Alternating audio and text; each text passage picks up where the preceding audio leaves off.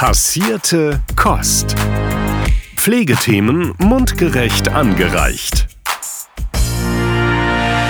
Hallo Philipp. Moin. Moin. Na? Sören, du siehst richtig vital aus. Wenn ich es nicht besser Ja. wissen wüsste, dann würde ich sagen, du kriegst Sonne ab, du schläfst mehr als normal, du isst vor allen Dingen viel Fisch und Omega-3-Fettsäuren. Das tut deiner Haut sehr gut, habe ich das Gefühl. Du siehst richtig gut aus. Danke, danke. Äh, mir geht's auch richtig gut. Äh, in der Tat, ich bin im Urlaub. Äh, wir machen quasi eine Special-Folge, die wir letztes Jahr übrigens auch hatten. Das ist lustig.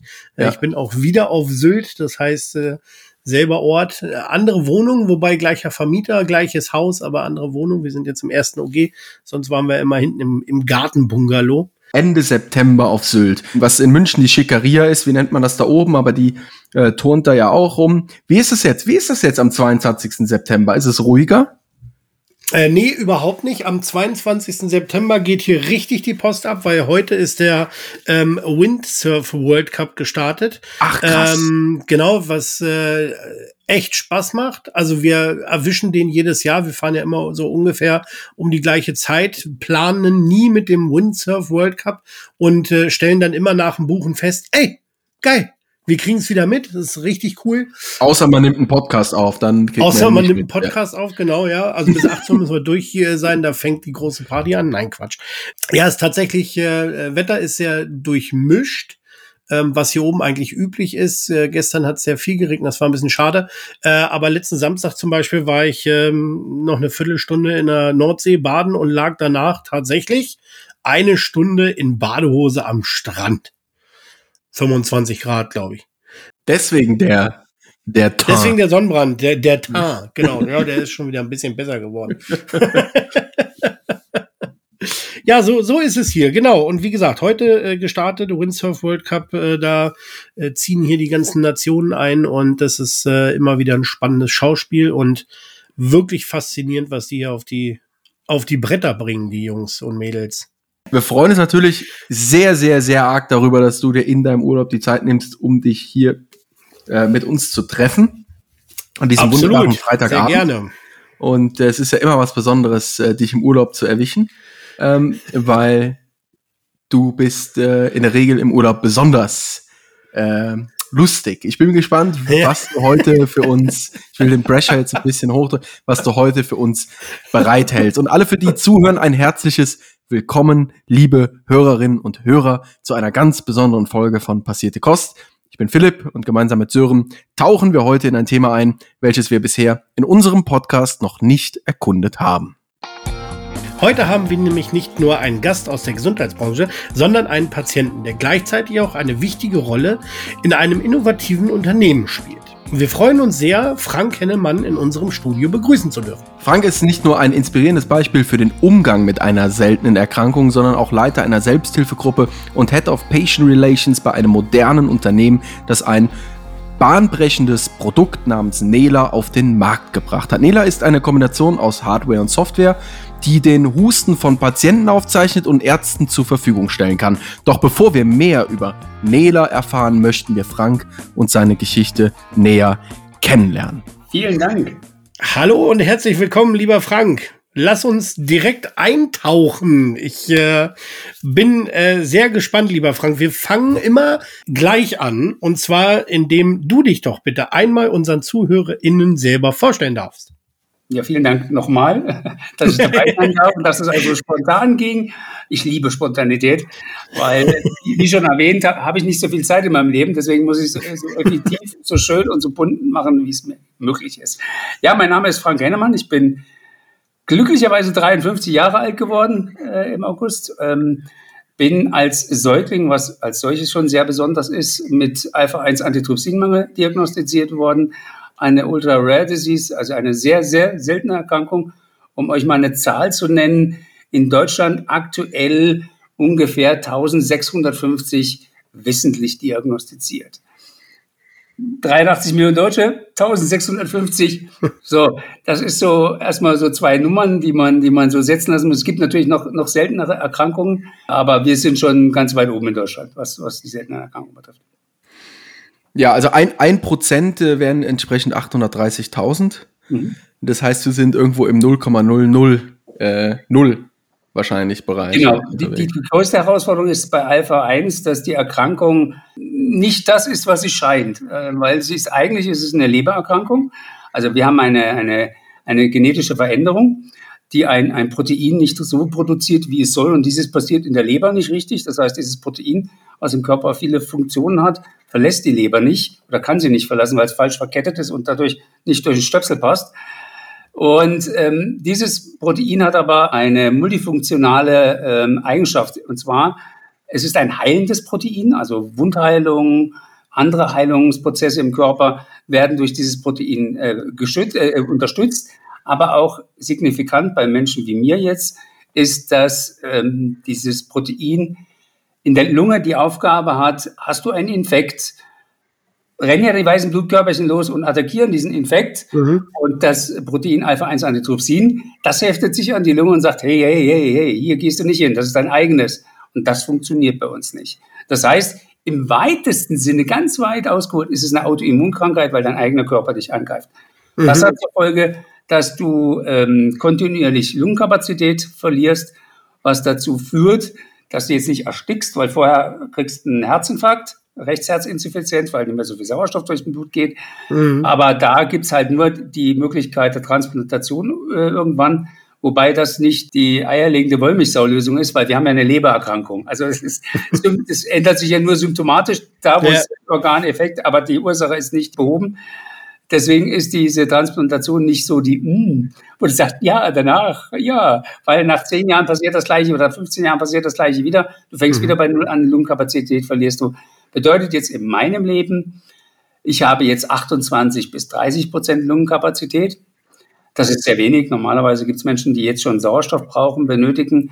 Brauche ich nicht. Äh, ich habe äh, auch beim, bei Alpha 1 ist sehr spannend zu wissen, dass jeder Patient individuell ist. Es gibt also nicht eine Standard-Schirm, den du drüberlegen kannst und sagst, ah, das ist bei dem jetzt so, dann kommt es jetzt bei dem auch so und bei dem dann auch so. Ist überhaupt nicht so. Da spielen viele Kriterien eine Rolle, wie dein Verlauf beeinflussbar ist.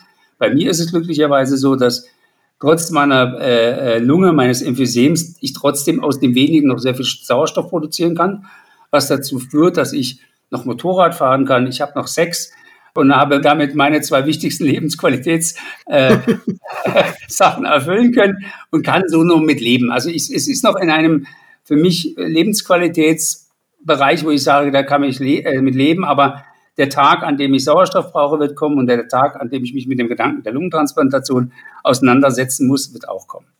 Mhm.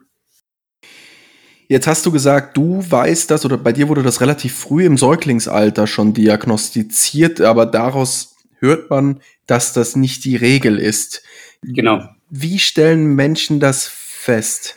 Das ist ja das Gemeine an Alpha-1-Antitrypsinmangel und deswegen gibt es auch diese Situation, dass viele Alphas undiagnosed sind, weil sie mit dem Effekt des Emphysems, also erstmal andersrum, die Geschichte fängt ja bei mir ein bisschen anders an, weil ich hatte als Säugling mit sechs Monaten eben eine sehr typische äh, Symptomatik. Mein, meine Haut wurde nicht gelb, sie wurde grün und man hat so eine Art durchsichtigen Stuhl, also weißen Stuhl.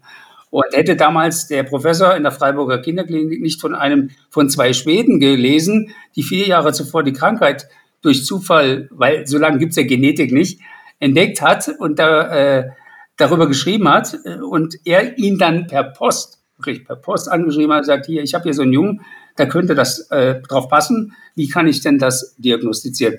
Und so bin ich jetzt nachweislich, weil ich habe den einen dieser Forscher äh, äh, 2010 wieder getroffen und der erinnerte sich sogar an den Brief und meine, meine Geschichte, die so besonders war, weil es so früh war und sagte mir, ich bin der Erste, der überhaupt in Deutschland damit diagnostiziert worden ist. Ist jetzt nicht eine Fahne, wo ich ganz besonders hochhalte.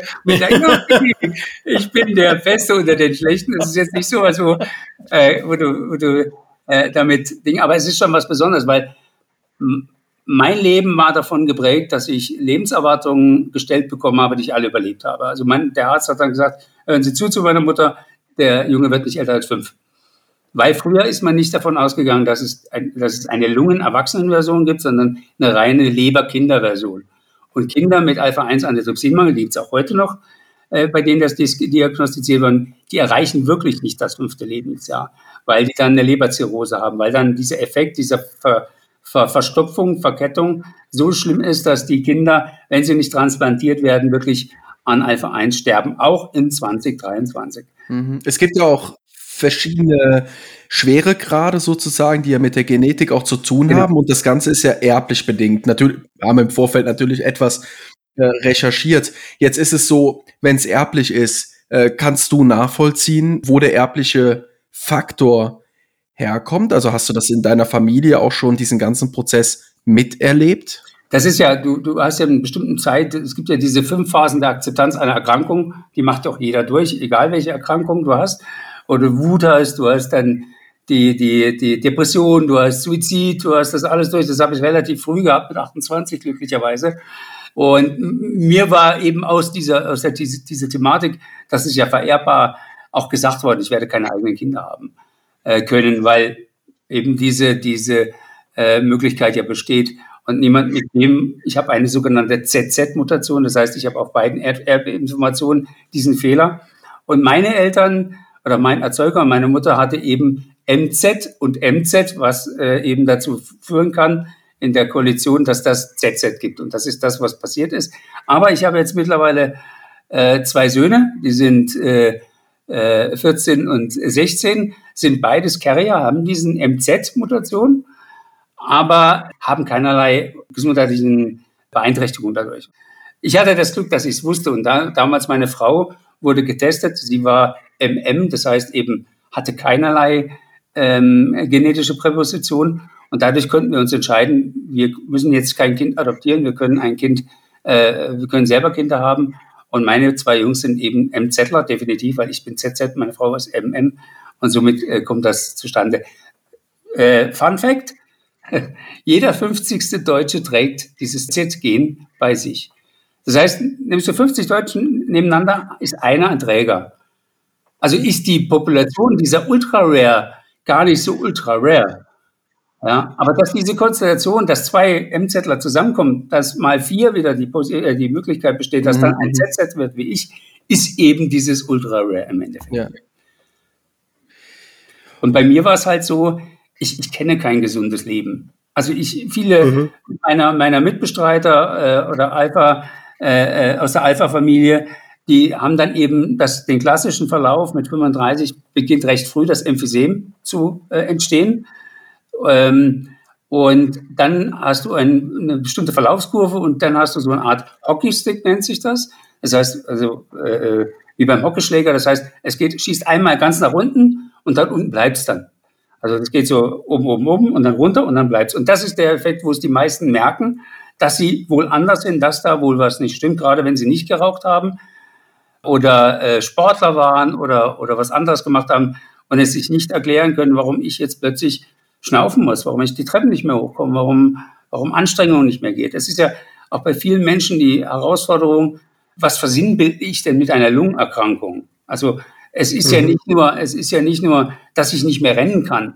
Auch tragen, alles, was meine Muskulatur belastet, was meine Muskulatur braucht mit jedem Heben, Arm, Bewegung, braucht die Sauerstoff. Und wenn der Sauerstoff nicht in diese Art und Weise kommt, wie er soll, dann äh, werde ich entweder träge oder beziehungsweise solche Bewegungen können mir auch eine Atemnot herbeirufen, weil mein Körper sagt, ich brauche mehr Sauerstoff, die Lunge kann es nicht lieben, er liefert und dann habe ich eben diesen Effekt, was man dann eben sieht, dass die Menschen mit Lungenerkrankungen so wie, wie ein bisschen wie Fisch auf dem Trockenen sind und dann versuchen, mehr Luft zu atmen, um dieses Problem zu lösen. Mhm. Mhm. mhm. Das heißt, viele erfahren das erst im Erwachsenenalter. Also ja. mit, mit 35 oder stellen sie fest, boah, krass, wie kann man sich das vorstellen? Dass man die Treppe hochgeht und außer Atem ist, das kennen wahrscheinlich viele, aber das ist wahrscheinlich ein vielfaches extremer. Also wegen diesem Hockeyschläger-Effekt. Genau, du musst auch sehen, das ist ja äh, bei unseren Erkrankungen oder bei Erkrankungen grundsätzlich diese Art und Weise ist es ja nicht so, du brichst dir ein Bein und kannst nicht mehr laufen, sondern es mhm. ist ein sehr schleichender Prozess. So, das ist was, was du kannst dann einfach Sachen nicht mehr. So. Du fragst dann, okay, was habe ich denn gemacht? Ah ja, vielleicht habe ich Corona gehabt oder ich habe einen Infekt gehabt oder so, vielleicht ist das Nachwehen. Dann gehst du zum Pneumologen, der macht den Lungencheck Und äh, der sagt, ja, das geht schon wieder weg. Nehmen Sie mal ein Asthma-Spray. Oder vielleicht ist es Asthma. Oder haben, mhm. wenn, das Dümmste, was dir passieren kann, ist, dass du geraucht hast. Und er sagt COPD. Ganz klar. Wir brauchen jetzt nicht mehr weiter zu suchen. Das ist COPD. Kenne ich mich aus. Und schwupps hast du diesen Stempel. Und äh, dann wird auch nicht mehr weiter gesucht. Aber dein Verlauf wird, ist ein ganz anderer, weil der ist nämlich, der geht wesentlich schneller. Und mhm. ähm, deswegen äh, hat es auch eine wesentlich höhere Einflussnahme auf die Lebensqualität. Und deswegen ist die Dunkelziffer von den Alphas, die eigentlich da draußen rumtümpeln, und da geht man von an der Population von COPD-Erkrankten, das ist ja ungefähr fünf bis sechs Millionen COPDler, also die eine typische Lungenerkrankung haben, äh, geht man aus, dass ungefähr da sich so 6000 bis 7000 Alphas noch verstecken, in Anführungszeichen, oder sind nicht diagnostiziert. Und das ist natürlich eine Hauptherausforderung, ähm, dass, dass eben die halt nicht diese Therapie dann kriegen, die ich zum Beispiel kriege, äh, alle zwei Wochen, die eben äh, dieses Protein, was mir fehlt, von extern, von Spendern, also von äh, Plasmaspendern, wird das äh, Alpha-1-Antitrypsin extrahiert und das bekomme ich im Prinzip alle zwei Wochen, sodass mein Alpha-1-Spiegel immer der ist eines Gesunden. Ist zwar schon, ist der Kind schon in den Brunnen gefallen quasi, aber der Verlauf wird verlangsamt. Und das können die nicht haben, das können die nicht bekommen. Und leider ist es noch immer so, dass es immer noch sieben Jahre und sieben Ärzte braucht, bis du eine richtige Diagnosestellung brauchst. Und das ist halt so. Das ist auch so eine meiner intrinsische äh, Motivation, da viel Aufklärung zu betreiben und darüber zu erzählen, dass einfach diese ähm, grundsätzliche, und das ist im Prinzip nur drei Tropfen Blut, wo es messbar macht, ob du diese, äh, diese genetische Erkrankung hast oder nicht. Ja? Und jeder Pneumologe hat das eigentlich in der Schublade. Ne? Aber trotzdem okay, ist es. Das ist aber krass. Ja, ja, leider. Leider, leider, leider. Und es ist halt auch historisch bei mir immer so gewesen, ich habe den Ärzten erzählt, was Alpha 1 ist und nicht die Ärzte haben mir erzählt, was Alpha 1 ist. Das war, das war schon immer sehr spannend. Ich habe mich manchmal auch so gefühlt, als hätte ich so, so Puschel-Ohren auf äh, und so einen Puschelschwanz, so, weil so once in a lifetime you matter Alpha. So, so und so, das bin ich dann immer gewesen. Ja. Und dann haben sie mal geguckt, okay, eine Nase hat er, einen Mund hat er, zwei Hände hat er. Stimmt so. Okay, was ist denn jetzt bei dem anders? Also es war wirklich sehr skurril, was ich teilweise erlebt habe, weil wir eben so unterm Radar laufen mit unserer Erkrankung. Aber sie hat signifikante Einflussnahme in die Lebensqualität. Darüber werden wir jetzt gleich noch sprechen. Aber abschließend an das, was du jetzt ähm, erzählt hast, waren jetzt gerade auch in, dem, in der Altersthematik unterwegs, äh, würde ich jetzt schon gerne an der Stelle diese Frage stellen. Retroperspektiv betrachtet, war es gut, so früh von der Erkrankung zu wissen? Oder wäre es besser gewesen, später davon zu erfahren? Ich weiß nicht, ob Ahnungslosigkeit äh, mir mehr geholfen hätte oder ich ein anderes Leben geführt hätte. Für mich selber. Ich sage auch immer, wenn Leute mich fragen, wie gehst du damit um? Du hast eine unheilbare Krankheit, bla.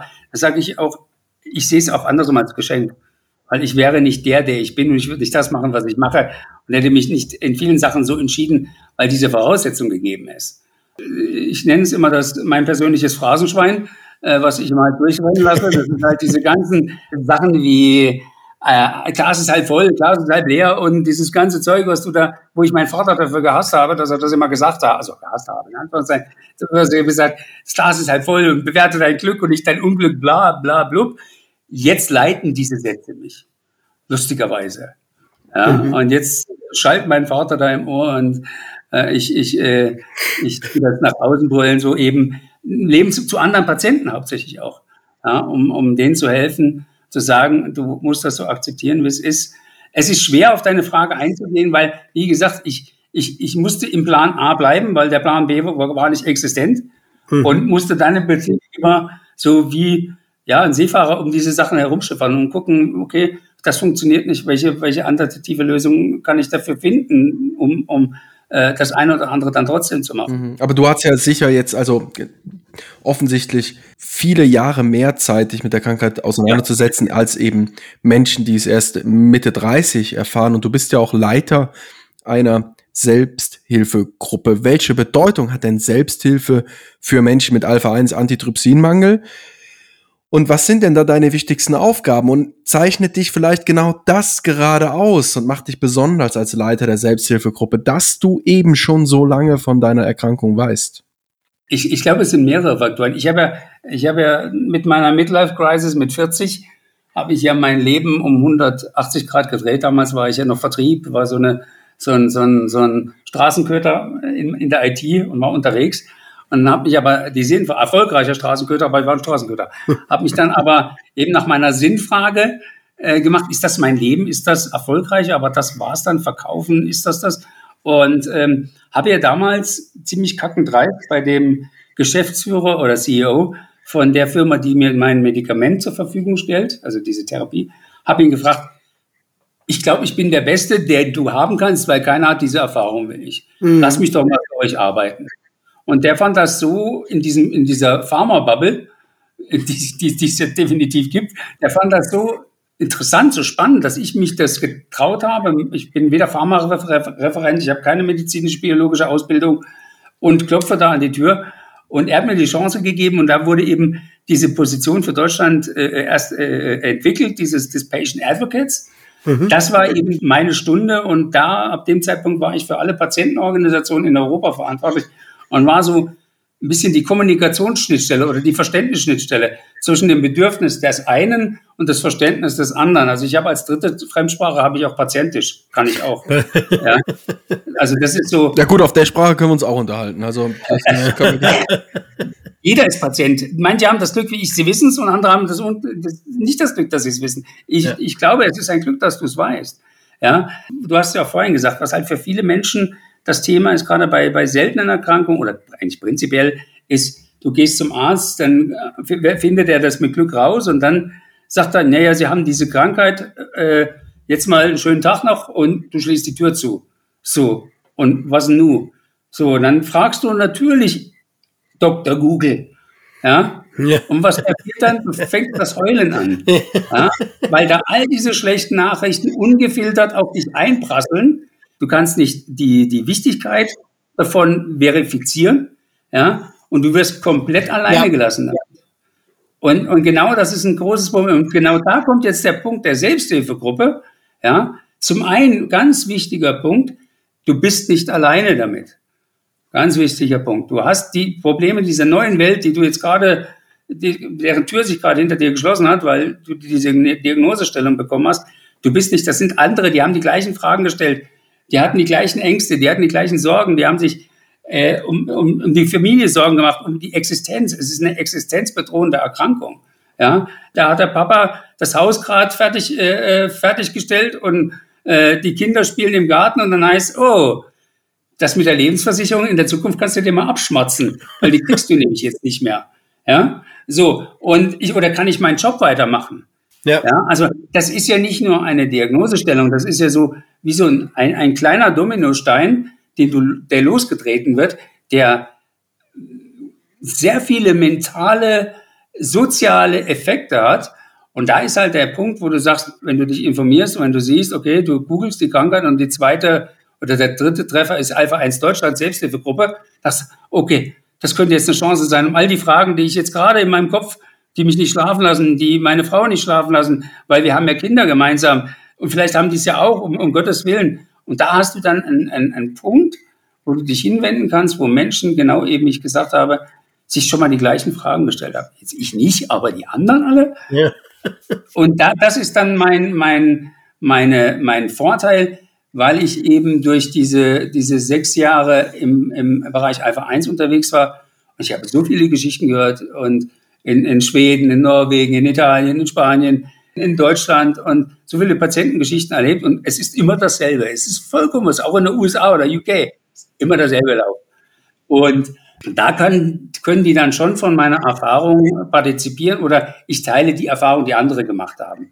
Und das ist dann schon was Besonderes und ich kenne halt auch immer jemanden, der die Antwort wissen könnte, wenn ich sie nicht weiß. Mhm. Das ist halt auch durch, durch diese Besonderheit gegeben. Frank, jetzt bist du aktuell Head of Patient Relations bei CarePath.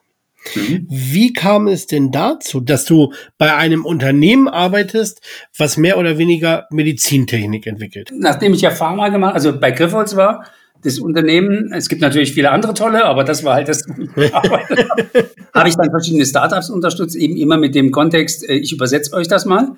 hm. und war auch in, in Bereichen von Blutkrebs äh, oder Mammakarzinom, also Brustkrebs, Hodenkrebs unterwegs, war aber auch bei Patienten mit Morbus Crohn, also Colitis ulcerosa unterwegs. Also ganz viel Wissen um das, um das Thema Abdiagnosestellung. Also wie mhm. kann man Lebensqualität verbessern, wie kann man es machen. Habe auch Startups unterstützt, die auch im Bereich Lunge, weil das ist ja sehr, sehr speziell und da habe ich halt nun mal sehr viel Wissen unterstützt in der Zeit. Und äh, zu Kerpath bin ich gekommen, die haben Leute gesucht, die husten. Die husten. Das war, das war im Prinzip der Aufhänger. Und ich habe chronischen Husten. Und in meinen Hochzeiten, um euch mal eine Zahl zu nennen, huste ich 300 bis 400 Mal am Tag. Boah, Wahnsinn also 24 Stunden. So, das heißt, du gehst abends schlafen, hustest, wachst auf, äh, hustest, hast die ganze Nacht gewustet und das ist so, als hätten LKW auf dir geparkt. Mhm. Also du hast keinerlei Möglichkeit der Ruhe oder des Ausruhens, weil der Husten ist ein sehr äh, körpereinnehmendes äh, Symptom. Also wenn es dich richtig hustest, schüttelst dich überall. Und ähm, da habe ich eben gedacht, oh, das mit, mit der Nela und mit dem Husten, da mache ich jetzt mal mit. Und das war die die erste Stage Zero nannte, äh, nannte sich das. Da ging es darum, äh, der, der KI das, das Husten beizubringen, quasi wirklich im wahrsten Sinne des Wortes. Was ist Husten? Äh, wie kann Husten sich anhören? Husten kann sehr unterschiedlich sein. Es kann ein, ein, ein Räuspern sein, es kann ein rollender Husten sein, also so eine Abfolge, wie ihr jetzt gerade bei mir gehört habt, kann Einzelevents sein.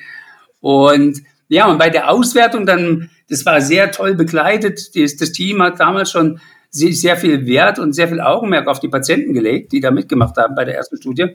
Das waren 20, 25 Patienten. Und dann hat man die eben auch ein Nachfolgegespräch mit mir geführt und äh, das war mit der, mit der CEO, mit Andrea Berten. Und dann hat sie also erstmal die Erfahrung abgeklappert. Wie war das denn jetzt mit dem Husten? Wie ist denn das, wenn so ein Gerät da steht? Was ist mit Datenschutz? Hast du dich da gelauscht gefühlt oder so? Und ich meine, hier hinter mir ist die A, da, äh, dann hier ist meine S ne, im Handy, die hören alle zu die ganze Zeit und da mache ich mir über meinen Husten am wenigsten Gedanken am Endeffekt, ja, wenn das, wenn das mir hilft, dass eine, ein Symptom verbessert wird. Dann haben wir eigentlich gemerkt, hey, das passt unglaublich gut zusammen. Ich hatte, ich war gerade frei und dann hat sie gesagt, würdest du nicht bei mir arbeiten wollen? Wäre das nicht was für dich? Weil du würdest genauso in, mit deiner Art und mit deiner, mit deinem Empowerment und mit deinem Verständnis für Patienten äh, bei uns reinpassen, weil wir wollen es anders machen. Wir wollen nicht eine weitere App machen, wo ich Exercises bla blub, wo eine Adherence wie ein toter Elch ist, weil du nach dreimal Nutzen so gelangweilt bist von mhm. der App, weil die nicht für dich gemacht ist. Wir wollen es anders machen. Und da war ich ja schon getriggert. Also das war ja was, wo ich sage, uh, ja, weil mentale Gesundheit zum Beispiel eins der treibenden Sachen gerade ist, ja. auch im Bereich der COPD oder der Lungenerkrankung oder der, des, der, der systemischen Betrachtung eines Menschen. Also ich, ich bin jetzt nicht eine Lunge und ich bin jetzt nicht eine Leber, sondern ich bin ein Mensch und dieser Mensch hat oder ein Herz noch dazu, weil bei mir ist ja kardiologisch auch noch ein Issue durch die anderen Sachen. Und es geht hier um die systemische Betrachtung des Patienten und da ihm zu helfen, zu sagen, gut, wir haben das Lungenissue, das ist klar, aber dieses, das und das und das hilft dir, das andere besser damit umzugehen. Ja, und das war so der Hook für mich und dann haben wir das, die Formalitäten gemacht und dann bin ich seit Anfang, äh, Mitte Januar bin ich jetzt bei CarePath und habe da jetzt schon die zweite Studie begleitet. Da war ich jetzt nicht mehr aktiv dabei, also im Sinne des Patienten, der hustet. Da haben wir über 200 Patienten beim Husten zugehört, haben alles selber gemacht und es ist sehr spannend, ist nach wie vor super spannend. Zumal, stellt euch mal selber vor, ihr geht jetzt zum Arzt, sagt, ja, ich habe Husten. Sagt er, ja, was für ein Husten? Ja, ich huste halt. So, äh, so, also wie kannst du dieses Symptom, was ja sehr äh, lebensbeeinflussend ist, dem Arzt denn wirklich erklären? Weil du hast ein sehr subjektives Gefühl, nämlich dein Gefühl für den Husten, ja. dass du ihm jetzt erklären musst. Er guckt dann seinen Fragebogen an und sagt, okay, ist es ein grüner, ist es ein gelber, ist es ein weißer Auswurf? Ja, wie lange husten Sie? Dann husten Sie nachts, husten Sie tags. Äh, weiß ich das, wenn ich schlafe, ob ich huste? Höchstens meine, meine Frau oder meine Partnerin sagt mir, heute Nacht hast du wieder viel gehustet. ja. ja ja. weil sie nicht pennen kann. So, aber so hast du das nicht. Und genau hier äh, äh, ähm, hakt Nela ein, weil sie im Prinzip 24-7 bei mir stehen kann und mein Husten zählt. Zählt ist sehr wichtig, weil ich kann Veränderungen relativ schnell feststellen. Husten ist was, was du unbewusst machst. Das ist meistens gesteuert bei Triggern oder bei Infekt. Und Was bei mir zum Beispiel äh, sehr schlimm oder sehr schlimmen Folge hat, ist, wenn ich eine Exazerbation äh, habe. Das ist der Fachbegriff dafür für einen, für einen schlimmen Infekt. Ja, das kann bei mir sogar so weit führen, dass ich äh, Influenza, jetzt Grippe, Grippewelle, die jetzt, im, äh, jetzt wieder kommt, dass ich sogar hospitalisiert muss, also Krankenhaus muss, weil ich so wenig Luft kriege. Und äh, da ist Husten ein Frühsensor, der im Prinzip jetzt sagt, oh, hier stimmt was nicht. Deine mhm. Hustenfrequenz, deine Hustenzahl hat sich verändert. Sei mal achtsam. Wir, wir, machen, wir haben jetzt ein Konsumerprodukt, das ist jetzt fertig. Wir wollen auch Medizinklasse 1 haben. Wir dürfen also nicht advise, also wir dürfen jetzt nicht sagen, so, Ella Batch, hier stimmt was nicht, geh jetzt bitte zum Arzt, sondern wir wollen den Patienten, und das ist auch sehr wichtig für mich, immer mehr dazu bringen. Das sind ja auch so Schlagworte, die in der Gesundheit gerade sehr viel äh, äh Geschwindigkeit auf, dieses Self-Care. Also achte auf dich selber, sei dir mehr dir selber bewusst, höre in dich rein, fühle dich. Und da bieten wir eben mit Nela und diesem Husten-Monitoring eine Möglichkeit, früher zu sensibilisieren werden, wenn was sich verändert. Und in dem Fall was sehr signifikant ist, weil mit jedem dieser Infektionen, wo ich gelbe oder grünen Schleim habe, verliere ich Lebensjahre, wirkliche Lebensjahre. Ja, weil das unwillkürlich meine Lunge zerstört. Also ist es mein höchstes Ziel, diese Exazerbationen, also diese Entzündungen so gut wie möglich zu vermeiden. Das kann ich mit, mit sozialer Isolation machen im Herbst. Also ich bin, fühle mich immer so wie so ein Winterreifen. Zwischen Oktober und Ostern gehst du nicht raus äh, oder versuchst du dich ein bisschen, bisschen zu isolieren, weil da rotzt es rechts hinter dir und links hinter dir. Die Corona-Zeit war hier sehr hilfreich. Ich habe gedacht, der wird so ein bisschen ein Mindchanger bei den Menschen sein, so mit gegenseitiger Rücksicht. ja, ich habe wieder nur geträumt. Das ist nämlich jetzt genauso, das ist nämlich genauso jetzt wieder vor. Und ähm, jetzt Leute zu sagen, hey, für deinen Nächsten oder deinen Liebsten geh dich doch bitte impfen. Ja, da wirst du ja wahrscheinlich auf der offenen Straße gesteinigt dafür, ja. weil äh, das, das Verständnis und diese, dieser Kampf gegen dieses vermeintliche Dik Impfdiktatur oder was es auch immer genannt worden ist, hat sich doch leider versinnbildlicht bei manchen Leuten, die dann sagen, nee, das mache ich jetzt nicht. Aber ich finde es, mal ganz ehrlich und laut als Patient, ich finde es asozial. Es ist ein soziales Verhalten. Und gerade jeder, jeder von uns, jede Familie hat mindestens einen Risikopatienten äh, dabei. Das heißt, mhm. jemand, der älter ist, jemand, der vielleicht mal eine Krebserkrankung hatte, jemand, der eine andere Erkrankung hatte. Und äh, wir alle haben Angst immer noch nach wie vor vor Corona, denn für uns ist dieses noch sehr präsent. Mhm. Absolut. Ich, meine Theorie ist ja, das habe ich, habe ich äh, hier im Podcast auch schon öfter gesagt. Ich glaube, in Deutschland war die Welle noch zu schwach wahrscheinlich. Denn ja. wenn man nach Italien guckt, wo ja tatsächlich wirklich in jeder Familie irgendwer gestorben ist und, und schwer, schwere Verläufe hatte, da hat äh, gefühlt keiner gemeckert oder gesagt, nee, nee, nee, äh, hier Diktatur und äh, ihr zwingt mir das Impfen auf, da war das überhaupt gar kein Thema.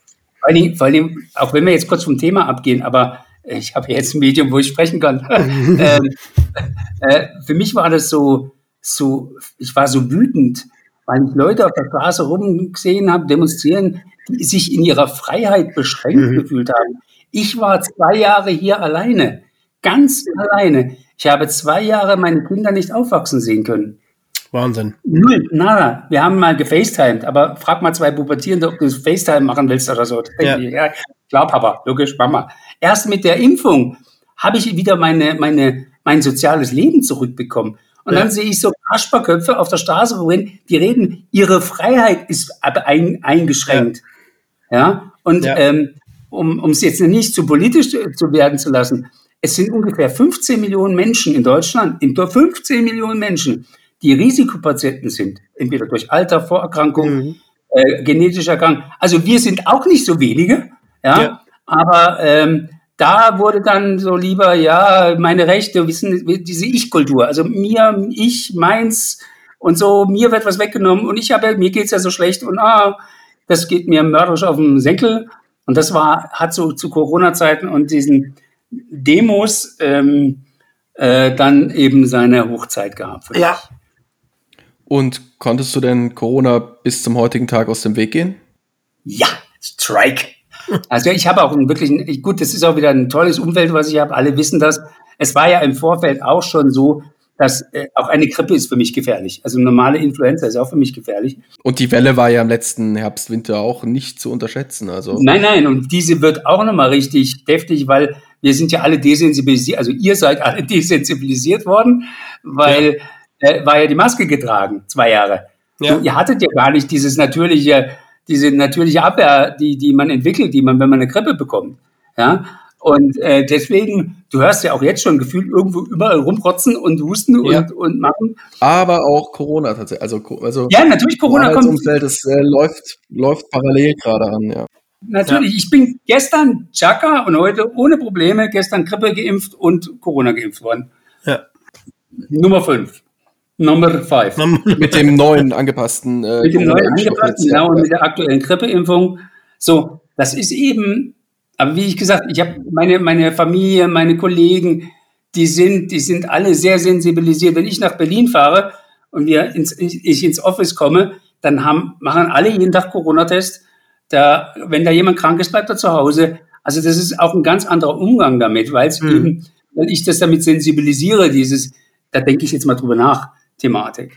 Ja. ja. Und auch meine, auch meine Freunde, meine, egal, ich habe in München eine riesen Motorradgruppe aufgebaut vor Jahren, die ich in, in, in, in Facebook leite. Da weiß jeder, wenn wir uns Stammtisch haben, die, wo Rotz haben, bleiben wir weg. Ja, und das muss ich gar nicht mehr erwähnen. Also, das ja, ist schon ja. so, so, aber das ist auch was, was du lernen musst zu kommunizieren. Das ist nicht was, was automatisch passiert. Und ich habe dann auch mal zu Leuten gesagt, wenn wir uns mal treffen wollen, bist du krank, hast du einen Infekt gehabt oder so? Ach ja, stimmt ja, jetzt habe ich die letzten drei Tage niesen müssen oder Schnupfen gehabt. Dann sage ich, lass uns mal auf nächste Woche verschieben. Wie hast du das im Vertrieb gemacht, Frank? Also gerade im Vertrieb, ich meine, du kannst den Leuten in der Kaltakquise am Telefon nicht, nicht alles über dich äh, erzählen. Macht man vielleicht strategisch gesehen auch jetzt nicht. Ähm, wie, wie, wie lief das? Warst du jünger und da war es noch nicht so schlimm? Ich war jünger und da war das noch nicht so, äh, da hattest du nicht so eine Einflussnahme gehabt. Aber ich hatte früher dann auch wirklich so, so drei Influencers im Jahr. Ich meine, ich habe hier zwei Kinder gehabt. Ich habe so die Kindergarten-Desensibilisierung, ja. habe ich erfüllt äh, zweimal mitgemacht, ja, und ich bin voll am Boden, also voll mit dem Gesicht gebremst, so alle durchgemacht. Klar, das ist eine Herausforderung, aber du musstest auch diese Balance finden von nicht zu arg Angst haben, die zu desozialisieren mhm. und das in einem richtigen Maß zu machen. Weil du brauchst die sozialen Kontakte, du brauchst diesen Austausch mit anderen Menschen, du brauchst das. Ich meine, gut, viele hat jetzt auch Corona, während Corona Social Media abgefangen für uns Patienten. Wir hatten einen guten Austausch. Wir sind ja immer äh, in, in, in, in Kommunikation gewesen. Aber das ist immer eben diese Balance zwischen, ich lasse mich jetzt von meiner Krankheit einnehmen, äh, von der Angst treiben, oder ich bin sensibilisiert und ich bin achtsam. Es ist ein sehr schmaler Grad dazwischen und äh, gelingt mir auch nicht immer. Also ich habe auch Angstphasen und Panikattacken habe ich auch, wo ich durchgehen muss, wo ich mein Mindset dann wieder resetten muss dass wieder auf normalen Null kommen. Aber das ist halt was, was, was jeder von uns in irgendeiner Art und Weise in unterschiedlicher äh, Stärke dann durchmacht. Wir waren aber bei Kerbhardt. und dem Husten eigentlich. Ja, wie, wie, kommt, wie, kommt, wie, äh, wie kommt man denn auf so eine Idee? Also, das ist doch auch entweder aus einem eigenen Bedürfnis herausgetrieben oder man ist aus Professionsgetrieben. Aber eine der beiden Faktoren muss ja existieren, um zu sagen, ich mache einen Hustentracker. Da, man wacht ja nicht nachts auf und denkt, es, ist, es, war, es war, so wie ich mich erinnere, ich meine, Kerpass gibt es ja jetzt schon drei, äh, ein bisschen mehr als drei Jahre. Es war, ich glaube, ein Ereignis, was dazu geführt hat. Eben genau so ein Hustenereignis. Und ähm, ja, wir haben das große Glück, wir sind einzelfinanziert, also wir haben einen Sponsor, der uns äh, unterstützt. Der Managing Director ist, der sitzt aber in UK. Und damals kam die Idee, eben im Bereich Gesundheit was zu machen als Startup und eben ein Event, der mit Husten zu tun hat. Dann sagen, wir müssen doch, da muss es doch was geben, eine Möglichkeit geben, wie man Husten irgendwie besser verstehen lernt. Ja, wie kann man aus diesem Symptom, was wirklich sehr eben nach wie vor sehr unbeachtet ja. ist, ein bisschen mehr Wissen rausziehen, Daten rausziehen, dass, dass sowohl der Patient, aber auch der Arzt besser, schneller agieren kann und äh, entweder eine andere Therapie macht, neue frühere Medikation macht, um einfach den Verlauf des Hustens den Peak flacher zu machen. Und das war so damals der, der Impuls. Und dann dauert es ja schon ein bisschen lang, bis du so, äh, du hast dann also Rückschläge, dann hast du eine KI. KI ist ja immer noch sehr, uh, KI, äh, AI, oh, was ist denn das? ähm, das musst du auch erstmal so in der Substanz entwickeln. Heute ist es wahrscheinlich hätte eine andere Zeitdynamik, wie es vor drei Jahren hatte. Äh, wenn, man, wenn man jetzt den Drive, Drive sieht, den man hat bei, bei, bei KI, weil ChatGPT, äh, Microsoft Bing und all diese, wo jetzt, wo jetzt diesen enormen KI-Druck machen. Aber vor drei Jahren war das ja noch eine völlige Bubble. Aber das hat eben dazu geführt, dass wir jetzt wirklich an Break-Even auch kommen mit Kerbers und Nela. Und äh, Nela immer jetzt anfängt, bei immer mehr zu Hause dann in Zukunft stehen zu können und eben den Husten zu monitoren. Und es gibt ja, wenn ihr euch Sorge macht, es gibt ja Alternativen. Es ja, gibt's ja. Hier, die sind hier drin. Mhm. Es gibt sogenannte Apps, die ja auch schon Hustentracking machen. Mhm. Da du halt die Herausforderung, du musst als Patient unheimlich viele Schritte machen, bis das Ding an ist. Mhm. Und dann musst du das Ding neben dir am Bett liegen haben. So, redest du, hast du Sex oder einen Fernseher an, kannst schon verfälschen. Mhm. Weil so jemand zum Beispiel, der so sonor ist wie ich, der relativ tiefe Stimme hat, ist es sehr schwierig äh, für die KI das zu machen. Und das haben wir alles geschafft. Wir haben im Moment eine, eine, und das ist auch sehr spannend bei Nela. Nela hat eigentlich zwei KIs, IS, Plural von KI, keine Ahnung. KI. KI, genau. Also in, unserem, in unserer Nela ist schon eine KI verbaut auf der, auf der Hardware. Und die macht so, ist im Prinzip so eine Vorselektion. Das könnte Husten sein, das ist kein Husten das ist ein Fernseher, da ist mir was runtergefallen, da, da war ein Lachen oder so. Also es gibt schon, wenn du, wenn du achtsam wirst und ein bisschen sensibilisiert, gibt es gibt schon ziemlich, ziemlich viele Geräusche, die dem Husten sehr nahe kommen, wo so eine KI ja. verarschen kann. Und ähm, da haben wir eben eine, eine, eine vorgeschaltete KI, die dieses qualifiziert und somit auch datenschutztechnisch sicherstellt, dass nicht der Dirty Talk in die Cloud kommt, sondern wirklich nur äh, auch dein Husten in die Cloud kommt. Und wir haben äh, mhm. bei der letzten Auswertung dieser 200er, über 200 Patienten-Studie haben wir wirklich äh, eine 97,5-prozentige Auswertung, dass es wirklich der reine Husten ist, den wir hören, nichts anderes. Und wir haben alle, wir, äh, haben alle Anforderungen, datenschutzrelevante Anforderungen, die in Deutschland gestellt werden an so ein Device und eine KI. Also da sind wir auch safe. Es ist unglaublich spannend, dass zum Beispiel Parkinson oder Demenzerkrankte massives Problem mit Husten haben. Weil die haben den Reflex nicht mehr, die verlernen den Reflex oder Reflex, den Nervensystem kann das Reflex nicht mehr transportieren. Das heißt, ich, ich war auf einem, auf einem Kongress und dann war jemand so von Parkinson, Parkinson-Liga und, und dann haben die so gefragt, hey, was macht ihr denn da? Und wir so, wir haben sowas mit Husten und ihr so mit Parkinson, ja, ja, wir machen sowas mit Parkinson. So, und dann, ihr habt ja nicht viel mit Husten zu tun. Und dann schaut er mich an, er, ihr habt ja wohl keine Ahnung. Sag ich, wieso? Ja, weil die meisten Patienten mit Parkinson sterben an einer Lungenentzündung. Mhm. Ja, weil, weil sie eben diesen Reflux, also dieses, diese Möglichkeit haben, nicht rechtzeitig dieses festzustellen und dieses Abhut nicht mehr hinkriegen. Und all das bringt dann eben diesen, diesen, diese Lungenentzündung. Wie so, whoop, okay, dann alle Muskelerkrankungen, Muskelnervenerkrankungen fallen da rein, dann fällt Demenz rein. Also mhm. es ist nochmal viel weiter zu sehen, viel größer zu machen. Habt ihr Kinder? Ja. So, euer Kleiner hustet. Sitzt ihr jetzt die ganze Nacht dabei und zählt den Husten? Wenn ihr zum Kinderarzt geht, na, wie hustet er denn? ja, viel, viel hustet er. Ja, wie? So, gleiche Thematik. Also auch gerade Kinderheilkunde. So, du brauchst deinem Kind kein Handy hinlegen, wo eine App ist, wo dem Husten zuhört. Ja, nearby, nahe dem Kopf, sondern die Nela steht irgendwo im Raum, weil unsere Mikrofone reichen neun Meter. Und oh. der nimmt den Husten deines, äh, deines Kindes auf. Und sag mal, hast du in jedem Raum eine Nela stehen oder steht es nur zentral oder? Wir können das individuell anpassen. Also wir haben jetzt für die standarddeutsche Wohnung, drei Zimmerwohnung, haben wir so ein, so ein Setup, wo wir, wo wir drei Nelas miteinander verbinden mhm. und somit im Prinzip die Komplettabdeckung eines Menschen mit Husten äh, dann abdecken. Und dann kommt immer die Frage, naja, aber es gibt ja Patienten, die auch rausgehen.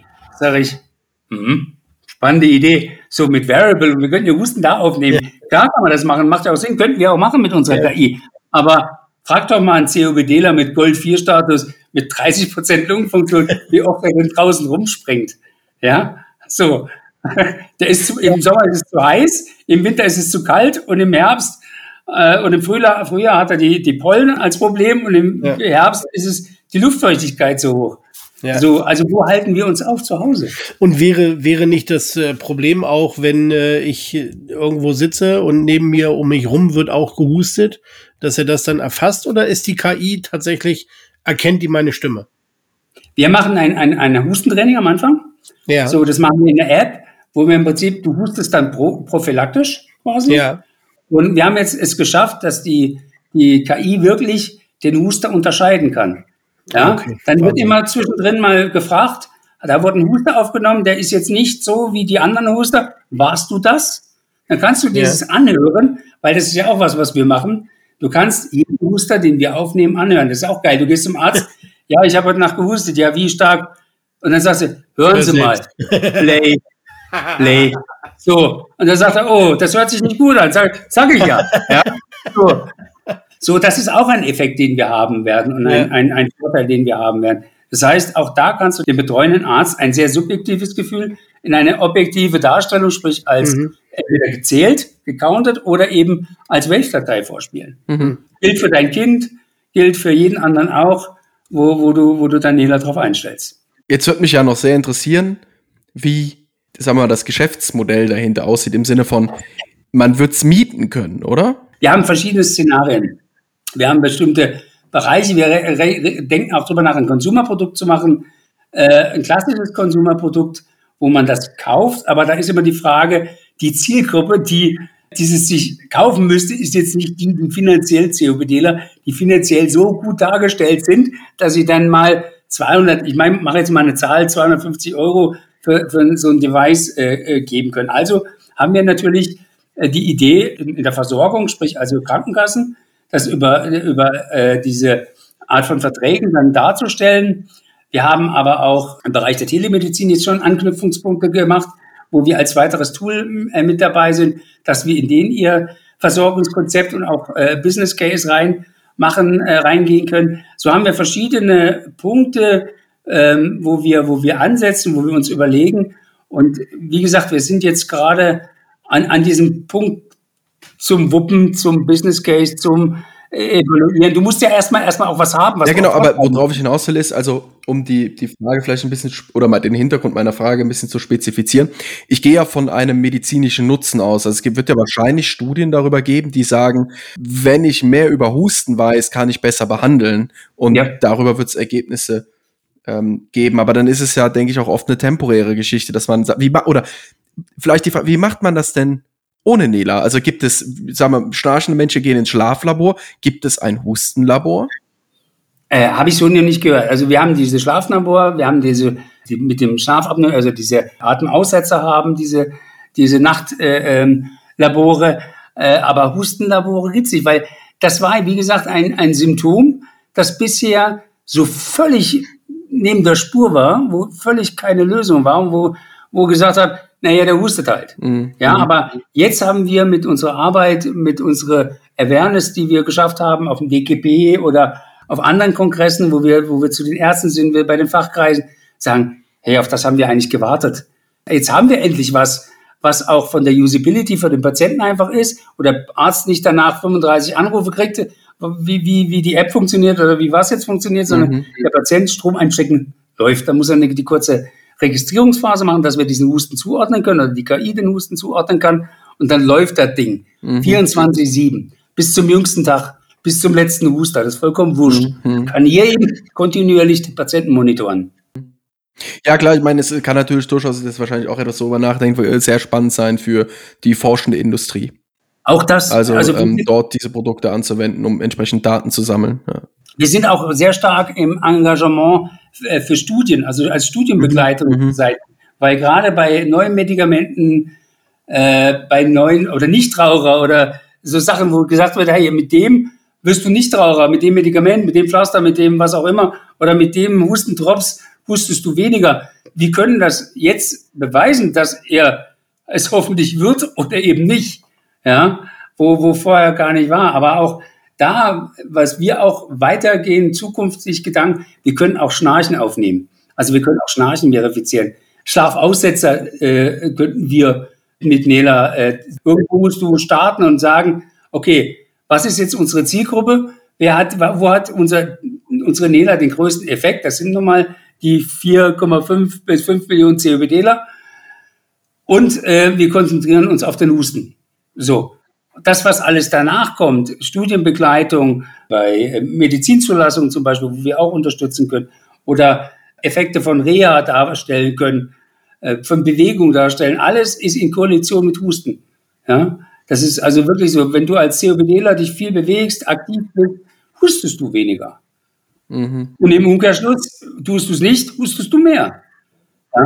Also das hängt alles miteinander zusammen und wir können jetzt im Prinzip dieses Piece of Puzzle liefern, was vorher eben nicht war, in einer extrem guten Qualität, mit einer extrem guten Hardware und einer sehr, wirklich sehr äh, effizienten KI, da ein Ergebnis zu liefern und dieses Subjektive in etwas Objektive zu wandeln. Mhm.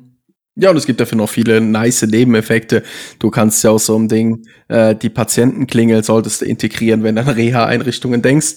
Oder eben die Gegensprechanlage auch im Angehörigenumfeld. Den der Notrufknopf muss natürlich auch da rein, ja. weil die ja. Leute werden sich ja nicht 50 Devices zu Hause hinstellen, weil ja. eines ist dafür, eines dafür, eines dafür. Das ist, glaube ich, nicht die Zukunft.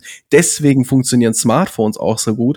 Aber sagen wir mal, mit so einem Gerät, was ähnlich aussieht wie so eine Alexa, glaube ich, kann man ja auch ähm, also da ist ja unfassbar im Konsumerbereich. Ja, ja, klar. Unfassbar klar. viel denkbar. Auch die Integration von Alexa unter Umständen wäre.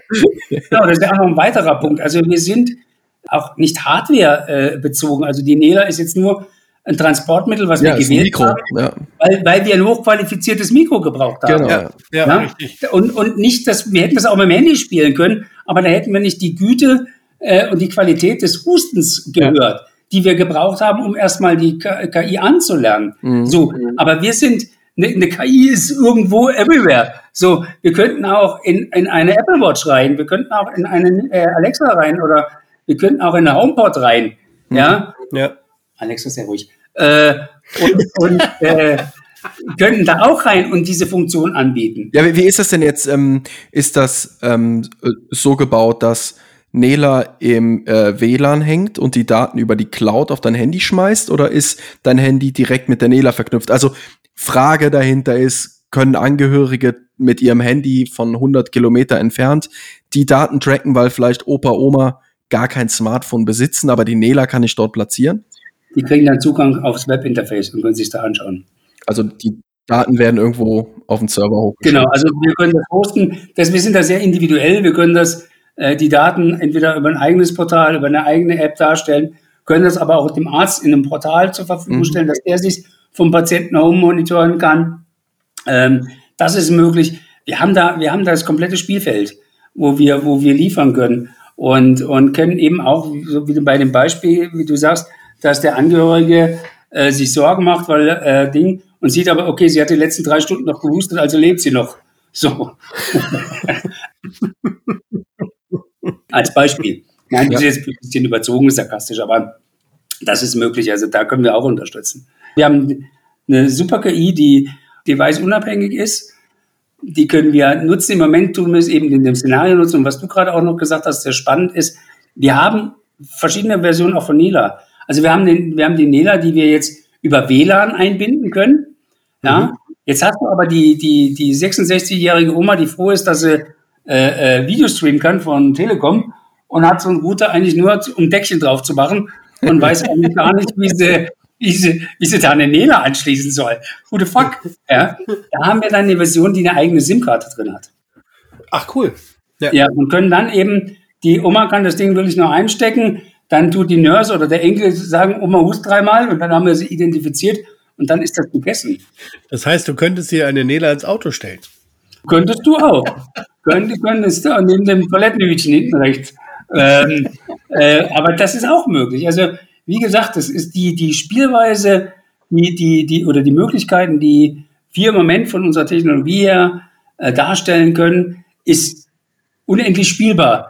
Aber wie gesagt, du, es ist die Gefahr, dass du, wenn, gerade wenn du so gehypt bist und so, oh yeah, Chaka, wir können die Welt ändern, dass du dich verzettelst. Ja, ja, ja, definitiv. Ja, ja. Du kommst so von Hölzchen auf Stöckchen. So. Genau, und du ja. musst dich verzetteln. Und dann haben wir ja noch die deutsche Bürokratie, die ist ja immer verhindert, definitiv innovativ zu sein, ja, weil du da eher geprügelt wirst, wenn du innovativ bist, als dass sie dich fördern. Und dann musst du dich an Regeln, äh, ist ja gut, dass wir Regeln haben. Wir haben Datenschutz, und alles. Äh, da habe ich nochmal eine persönliche Meinung dazu zu dem Datenschutz im Gesundheitsbereich. Aber dass der gewährleistet ist, du musst dann Medizingeräteklasse haben, Zulassung, weil nicht, wenn gar bestimmte Fachbereiche, zum Beispiel Ärzte, wenn du mit Ärzten agierst, haben sie ein bisschen einen Bauchschmerzen, wenn du nur ein Konsumerprodukt hast, also brauchst du eine Medizinklasse, Verifizierung, so, und dann musst du wieder bestimmte Anforderungen, du brauchst ein Dokumentenmanagement, da ist also immer sehr viel noch hinten dran, mhm. dass du folgen musst, um den, den Effort, den du hast, deinen Impuls und deine Motivation äh, äh, an den Markt zu bringen. Genau. Ihr hört ja auch, ich habe Husten. Ich meine, mir geht's jetzt mittlerweile sehr gut. Aber eine kleine äh, äh, Fun Fact. Ich habe während der Corona-Zeit viermal mir die Rippe gebrochen, nur durch Husten. Wahnsinn, ja, das ist, ich habe einen Bekannten gehabt, der hat ähm, so einen krassen Hustenanfall gehabt, dass der tatsächlich, der hat ein äh, Aneurysma äh, mhm. und ist letztendlich an der Hirnblutung gestorben. Mhm. Ja. Also das bei uns ist ja nur so, wir haben ja noch die blöde Sache, dass wir noch Medikamente nehmen, die die, die Knochendichte verändert, die Osteoporose herbeiführt, nämlich Cortison. Mhm. Und dann hast du mal ganz schnell dich dumm gedreht, blöd gehustet oder niesen müssen und dann hörst du es knack, knack. Und dann hast du erstmal sechs ja. Wochen die A-Karte gezogen, weil du kannst da nicht mehr husten, du kannst da nicht mehr lachen, du kannst, mhm. du möchtest einfach nur, dass es weg ist, weil diesen ja. Schmerz, den du hast, äh, beschreibe ich dann immer so, ich, da müssen auch Leute einfach aus meinem, aus meinem äh, Umkreis weggehen, weil diese Schmerz, den du hast, den möchtest du weitergeben. weil das ist wirklich, das ist wirklich painful. So, jetzt musst du aber trotzdem achten, dass du noch husten kannst. Also musst du schön gepusht bei äh, äh, den, den Hammer äh, Medikamenten sein und dann fliegst mhm. du den ganzen Tag. Also du fängst morgen an zu fliegen, weil du, weil du eben schon ein, ein, ein Schmerzmittel nimmst, was andere nehmen, um sich den Tag zu versüßen, brauchst ja. du, um den Tag zu überleben. Ja, einfach nur, dass du abhusten kannst. Ja. Also das ist schon, das ist schon und alles immer wieder zurück zum Husten. Wahnsinn. Ja. Was hat dir denn am meisten dabei geholfen, mit deiner Erkrankung schlussendlich umzugehen, um dann eben auch gleichzeitig so ein aktives Leben zu führen, wie du es führst? Ich glaube, für mich war, was ich ja vorhin schon gesagt habe, ich bin ja dankbar, dass ich, also dankbar in Anführungszeichen, dass ich die Krankheit habe und der bin, der ich bin, weil ich habe nichts zu verlieren. Ich kann meine Meinung sagen. Ich, das Einzige, was ich verlieren kann, ist meine Courage äh, und mein Respekt vor Dingen. Also die Menschlichkeit und sowas, das ist, was ich verlieren kann. Aber ansonsten hält mich nichts, nicht meine Meinung zu sagen und oder zu machen. Was, was ein großes Geschenk ist, ist, dass du, dass du nicht wartest, dass jemand da, da zur Tür reinkommt und dein Leben ändert, sondern du bist verantwortlich. Du hast es in der Hand. Und was wir Deutschen unglaublich gern machen, ist, wir geben gern die Schuld, weil wir es nicht gebacken kriegen, den anderen. Gerne. Ja, und das habe ich halt nicht. Ich bin halt sehr da getrieben und sage, ich bin verantwortlich für alles, was ich tue oder was ich nicht tue. Aber ich darf niemand anders dafür verantwortlich machen. Und dieses all das, diese mentale Stärke, lässt mich damit sehr umgehen. Und ich habe das eben in was Positives gewandelt, indem ich anderen Menschen helfe, indem ich anderen Patienten helfe, da zu sein äh, und, und diese meine besonderen Kenntnisse über die Erkrankung oder allgemein oder grundsätzlich mit dem mit dem Leben mit einer seltenen Erkrankung, das kannst du ja viel höher schalten, brauchst jetzt gar nicht so in, ins Detail der Erkrankung zu gehen, weil das, der Verlauf ist, wie gesagt, derselbe. Das ist meine tägliche Motivation aufzustehen. Das ist meine, äh, die Welt von Patienten ein Stück besser zu machen. Und das habe ich halt auch bei CarePass. Ich habe die Möglichkeit, ich habe die Chance, man hört mich an, man hört mir zu, man nimmt meine Meinung für wichtig und ich habe gelernt, wie wichtig das ist, dass du diese, diese Effekte hast. Also wann kannst du sagen in deinem Job, hey, mein Chef hat mir gerade gesagt, es ist wichtig, was ich ihm gesagt habe. Ja, es ist wertvoll, was ich ihm gesagt habe. Das bringt ihn weiter oder das bringt das Unternehmen weiter. Mhm, mh. Das ist einfach ein geiles Gefühl und das ist meine Motivation. Und das ist auch wieder eben, wenn du es jetzt vom mentalen Verständnis anschaust, etwas, was, was jeden Tag den Kampf gegen meine Erkrankung leichter macht. Mhm. Ja, weil ich eben weiß, für was ich es mache. Ich habe auch den Sensemann da, der ist immer da. Der ist hier, hier hinter mir. Der, ich habe dem den Platz meines Schattens gegeben. Der klingelt ab und zu mal mit der, mit der, mit der Sense. Aber er weiß, wo er ist. Und gucke ich zurück, sehe ich ihn. Aber da ich nach vorne gucke, das ist meine Motivation, ist nach vorne zu schauen, nicht zu viel nachzudenken, nicht zu lang zu planen, den Tag zu genießen. Und jetzt kommt wieder das Phrasenschwein, carpe diem, ja, lebe den Tag, auch wirklich verinnerliche. Das heißt jetzt nicht, dass das normale Schicksal das Finanzamt oder irgendjemand anders darauf Rücksicht auf mich nimmt. Das tut's nicht, weil ich habe den einen dicken Rucksack zu tragen und deswegen lass mal den Hennemann mal in Ruhe. Das passiert mhm. natürlich nicht, weil sonst wäre es ein Märchen und würde enden und wenn sie nicht gestorben ist oder wenn er nicht gestorben ist, lebt er heute noch. Aber das ist auch was, wo du halt einfach besser umgehen lernst, weil ich rege mich nicht über Sachen auf, die ich nicht ändern kann. Und ähm, ich habe so alles Toxische aus meinem Leben entfernt. Menschen, die toxisch sind, die mich runterziehen, äh, Situationen, ein Job, der mich runterzieht, der toxisch ist, um einfach versucht, mhm. mir die größtmögliche Kraft für das zu schaffen, mit diesem Leben, mit dieser Erkrankung umzugehen. Mhm. Und das ist so meine, es hört sich immer so easy peasy und wirklich so Kalenderspruch an, aber das ist wirklich am Ende des Tages das, wo, wo dir hilft. Und ich schwöre euch, ich stehe jeden Morgen mit dem Lächeln auf und ich gehe jeden Abend mit dem Lächeln ins Bett. Und habe ich mal die drei Tage, wo ich scheiße drauf bin, dann mache ich krank. Da will ich auch niemand anders sehen. Da lässt sich auch niemand anders mit meiner schlechten Laune. Da ist die, der Roller unten und ist gut. Was machst du dann? Ich kann mir vorstellen, du bist wahrscheinlich auch ernährungsmäßig, dass du sehr genau weißt, was du tust und was du nicht tust. Was passiert an den Tagen, wo du schlecht drauf bist? Was machst du dann, um dich wieder hochzukriegen? Es war ja nicht immer alles äh, äh Friede, Freude, Eierkuchen. Ich hatte eine dummerweise eine Wechselwirkung zwischen zwei Medikamenten die äh, mental unglaublich. Ich habe früher hatten war es so, dass äh, wenn Menschen auf mich zukamen, also bevor diese Phase war, die haben gesagt, ah, ich hab, bin so deprimiert, ich habe Depressionen und ich habe Angststörungen, Panikattacken. Und ich so, hä? Was ist denn das? So, kannte ich so nicht für mich. Ich habe zwar immer nur davon gehört, aber kannte ich. Ich bin, habe die Superpower, mir passiert das nicht. Und hatte dann die Wechselwirkung von zwei Medikamenten, die eine brutale äh, mentale Einflussnahme hatte. Und ich habe dann erstmal erlebt, erstmal erlebt, was, wie das Gehirn eine Bitch sein kann. Also wirklich, wie das Gehirn dich verarschen kann. Und die Sachen mhm. vorgaukelt, die Sachen zeigt, die Angstzustände macht, dass du Angst vor der Angst kriegst. Das ist schon sehr spooky. Ja, du kriegst Angst vor der Angst, eine Atemattacke zu kriegen. Ich saß bei, also ein, ein sehr einschneidender äh, Sache war für mich in Erinnerung. Ich saß anderthalb Stunden auf dem Klo weil ich mir gedacht habe, wenn ich jetzt aufstehe und zu dem 50 Zentimeter entfernten Waschbecken gehe, ja, kriege ich Atemnot. Also bleibe ich lieber sitzen. Also wie, wie Einfluss das genommen hat, wie, wie, wie, wie mich das beherrscht hat. Ich konnte nur aus dem Haus gehen, wenn ich mit Leuten telefoniert habe, die mich abgelenkt haben, ja, wo ich nicht an die Angst gedacht habe. Also ich, da war ich wirklich von dieser Angst eingenommen, von dieser Angst beherrscht. Und hab dann aber irgendwann einen Punkt gehabt und habe gesagt, Mensch, Frank, was hast du denn geändert? Vom Friede, Freude, Eierkuchenmann zum äh, hochängstlichen über Atemnot von Atemnot zu Atemnot zu Atemnot rennen. Dann ist mir, ist mir das wie, wie Schuppen von den Haaren gefallen, dass ich eben da Selbstmedikation betrieben habe. Ich habe einen Effekt gehabt, weil ich dachte, ich kriege zu wenig Luft, habe selber eigenständig, was ein Fehler war, die Medikation erhöht und diese hat diesen Effekt ausgelöst. Ja. Ich habe also Fehlereingrenzung klassisch gemacht. Also was hast du verändert? Was, was, was könnte jetzt mhm. der Trigger sein dafür? Und das war dann der Trigger, ab, abgesetzt, beide Medikamente von einem Tag auf den anderen. Das Ausschleichen hat dann so circa zwei Wochen gebraucht. Und dann war ich zumindest wieder auf fast normal Null. Nichtsdestotrotz, das ist jetzt drei Jahre her. Ich habe immer noch Trigger, wo ich sofort wieder drin bin, wo ich sofort wieder auf diesem Level bin, wo Tiefgaragen zum Beispiel, ich denke an Tiefgaragen, kriege ich Atemnot, ja, wegen den Abgasen, das ist gefährlich oder bestimmte Leute, wenn Situationen sind mit bestimmten Menschen oder zu vielen Menschen um mich rum, ja, äh, kommen die Trigger und wie gesagt, das Gehirn ist eine Bitch und ähm, ich habe mir da einen lockeren Trick ausgedacht, indem ich immer gleiche Wege habe.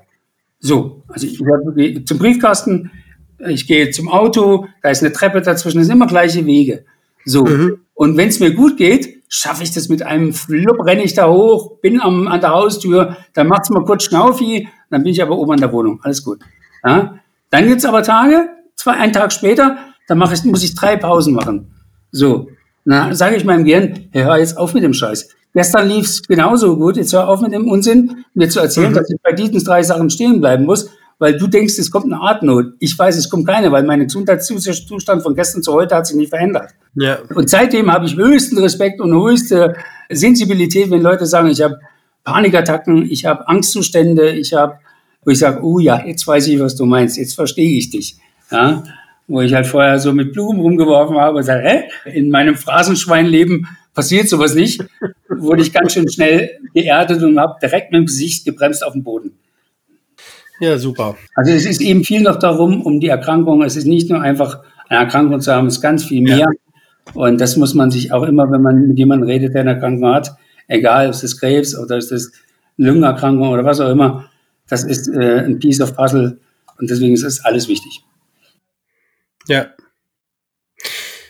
So langsam nähern wir uns dem Ende unserer gemeinsamen Podcast-Folge, Frank. Aber einen wichtigen Aspekt würden wir gerne noch ähm, beleuchten und letztendlich die Frage, welche Bedeutung hat aus deiner Perspektive die Patientenbeteiligung in der modernen digitalen Gesundheitsversorgung? Ja, wir, wir haben jetzt noch eine Stunde oder anderthalb Zeit, hast du gesagt. Ne? jeder, jeder, der jetzt Interesse an dieser Frage hat, kann dich im Nachgang bei LinkedIn kontaktieren. Genau, genau. Also ich, ich habe ja, ich habe ja irgendwann die eigene Initiative auch gegründet, die heißt Hashtag Patient, mit uns sprechen mhm. statt über uns. Und das sagt schon alles. So, und ja. äh, wie gesagt, ich habe bei LinkedIn ja den einen oder anderen Follower. Ich bin ja schon ein bisschen laut in, in dieser Community und bin wirklich so mit allen Health-Influencern vernetzt. Und dann sehe ich dann was, wie die in ihrer Bubble über Patienten reden und dann habe ich gesagt, das ist für mich so unhomogen, das ist so furchtbar, das nervt mich wahnsinnig, weil die reden alle von Patienten, haben aber noch nie einen gefragt, was wir brauchen. Mhm. Dann wundern sie sich, sie machen eine Diga und wundern, warum ihre Diga nicht funktioniert. Ja, weil der Arzt hat ja gewusst, was wir Patienten brauchen. Auf jeden Fall. Das hat er in den sieben Minuten erkannt, wo ich bei ihm war, was ich brauche. Ja, und diese App soll mich 24 Stunden begleiten. Ein ja. Scheiß tut die. Ja, weil irgendjemand meint, er hat eine Meinung über mein Leben oder denkt sich, hm. erlaubt sich eine Meinung über ein Leben eines Patienten zu haben, statt uns zu fragen, statt ein Patientenboard zu machen. Wenn die uns nur zuhören würden, würden die so viel Effort draus kriegen und so viel Effekte draus kriegen. Aber sie reden halt lieber über uns statt mit uns und wundern sich, warum Digas nicht funktionieren, warum Maßnahmen nicht funktionieren, Unterstützungsprogramme nicht funktionieren. Die meisten Startups kannst du direkt alle in den Sack hauen und draufkloppen. Du triffst immer den richtigen. Ja, es gibt ein paar wirkliche patientengetriebenen Digas oder Apps, aber da ist die Motivation eben, dass es ein Patient gemacht hat. Und das ist was anderes, mhm. als wenn drei ungeboxte Unboxing-Leute sich zusammensetzen. Nee, warte mal, lass uns mal eine Finanz-App machen. Nee, das ist blöd. Das ist mal eine Immobilien-App. Na, warte mal, du bist doch ein Doktor, lass uns doch eine Help-App machen. So, ja, und die sollen uns dann Patienten verstehen.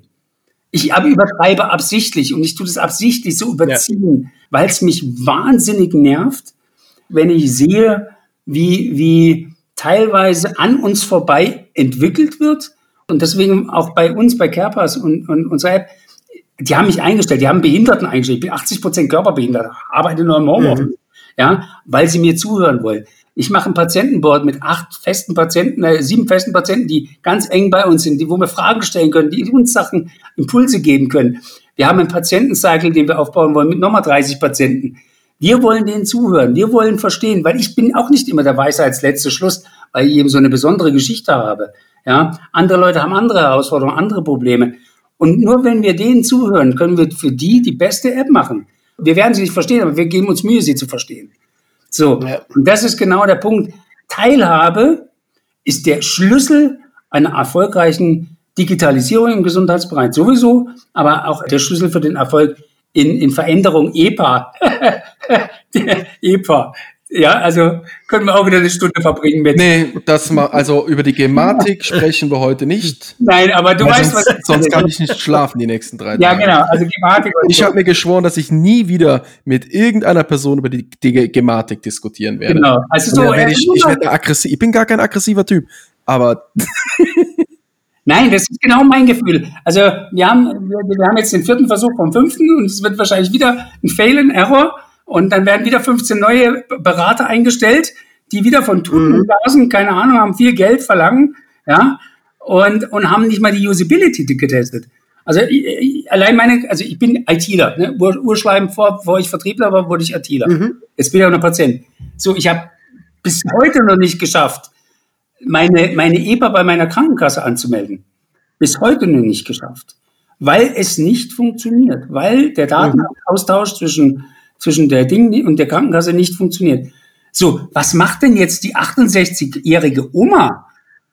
Ruft die dort an? Kümmert die sich darum, dass sie eine EBA macht? Soll sie den Enkel fragen? Also dieses, dieses grundsätzliche Sachen, die werden gar nicht be berücksichtigt. Und das ist jetzt nicht nur eine, eine EPA-Sache, das ist eine DIGA-Sache. Äh, und überall bei Maßnahmen, wo ein Patient äh, äh, be betroffen ist, werden wir als letztes gefragt und wir werden wir als letztes äh, um Teilnahme gebeten. Äh, gebeten. Deswegen bin ich mhm. auch eben, wenn man mir in Social Media folgt, äh, sehe ich mich ja als personifizierter Elfenbeinturmrüttler und äh, Kniescheibendreher, äh, um den Leuten zu sagen, hey, das, was du machst, ist gerade scheiße und das hat keinen Effekt für uns. Ja, ach ja, das ist einfach, und es gibt so viele Länder, die machen es vor, wie es gehen könnte, und wir kriegen, wir kriegen es. Ja. Und wir rennen nur mit unserer Scheuklappe, unser Weg ist der richtige, unser Weg ist der richtige, unser Weg ist der richtige. Ja, ja, und 96 Krankenkassen, das ist nach wie vor der Weg zu gehen und jeder darf auch sein eigenes Süppchen kochen und jeder mmh. baut seine App und jeder, ah, ich, ich, ich da, nee, wirklich, also das, ähm, Ja, da kriege ich, krieg ich Kratze wie du, das ist ganz einfach. Also ich meine, das ist eine utopische Vorstellung, dass es auf 96 Krankenkassen am Ende aus, ausgerollt werden kann und alles reibungslos funktioniert und ja. wir einheitliche Systeme und Daten aus, vernünftigen Datenaustausch in Deutschland haben. Das ist doch Bullshit. Das klappt doch in den nächsten 20 Jahren nicht. Ich habe ja dann auch immer so einen leicht philosophischen Ansatz und sage, wir, was wir gerade machen, ist, wir bauen das Haus vom Dach auf. Ich würde es noch zuspitzen. Wir denken die ganze Zeit, wir bauen ein Haus, ja. aber eigentlich buddeln wir im Sand rum.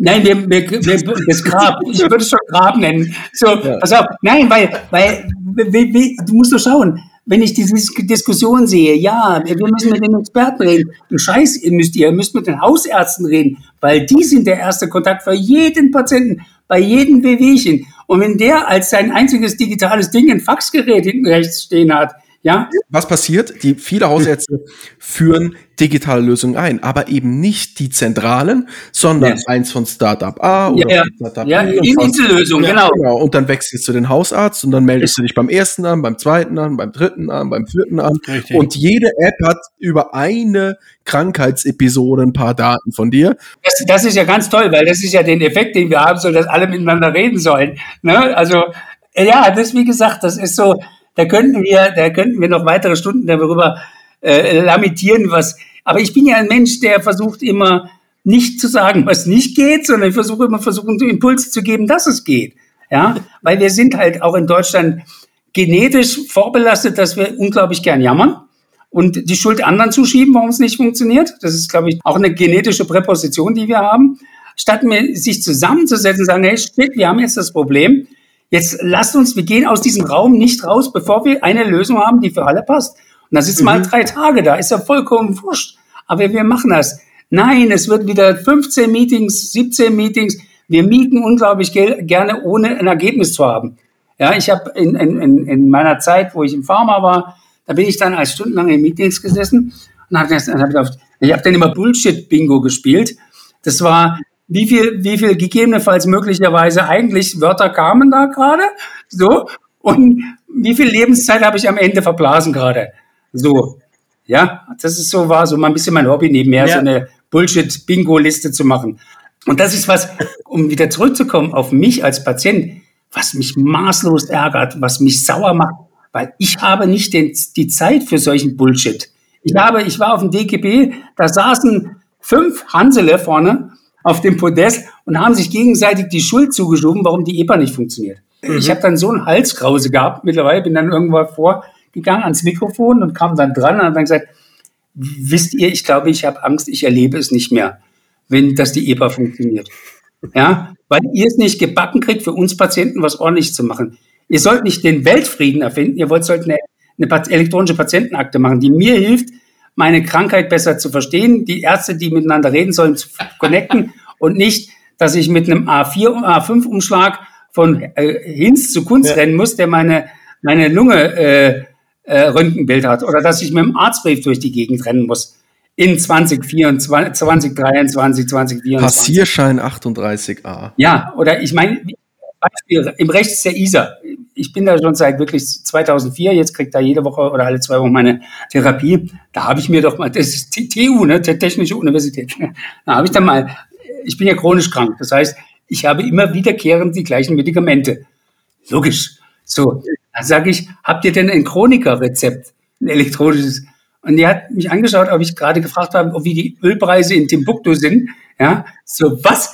Da sage ich, na ja, also ich brauche das mhm. ja immer wieder. Das könnte man ja elektronisch machen. Das ja, gibt's ja auch bei, bei dem elektronischen Rezept. E-Rezept ist ja nächstes Thema. Ne? das ja, äh, dann hat die mich angeschaut, als hätte ich gerade über, über die Grundstückspreise auf dem Mond geredet. Ja, aber wir wissen, was da anrollt. Ich meine, wir müssen nur den Blick in andere Länder, wir müssen den Blick auch mal in die USA. Wir, wir, da sind Ökosysteme unterwegs, die funktionieren. Ja. Die bilden das ab, was wir bisher nicht geschafft haben.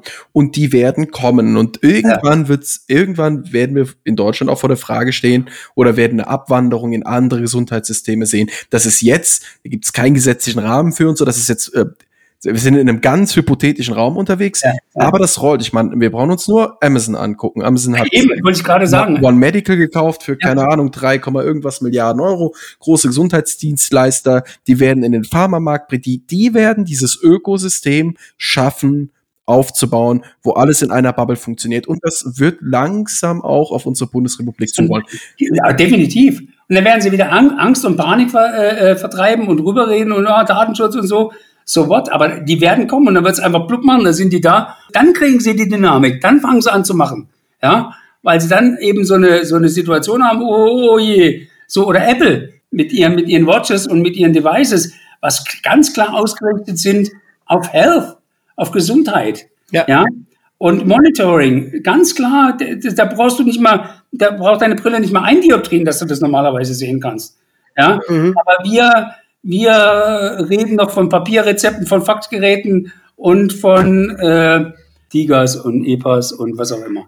Ja, God thanks Corona, dass wir da ein bisschen wenigstens ein, eine Geschwindigkeit bekommen haben, weil wir konnten ja gar nicht anders, dass da ein bisschen eine Motivation kam und ein bisschen wieder dieses, wir müssen was schaffen. Ich habe mal ein, ein, schönes Beispiel gemacht. Wenn heute Daimler-Benz, äh, Gottlieb Daimler leben würde, dann würde er sagen, hey, ich habe da so einen Motor entwickelt, so einen Diesel, der ist total cool, ja.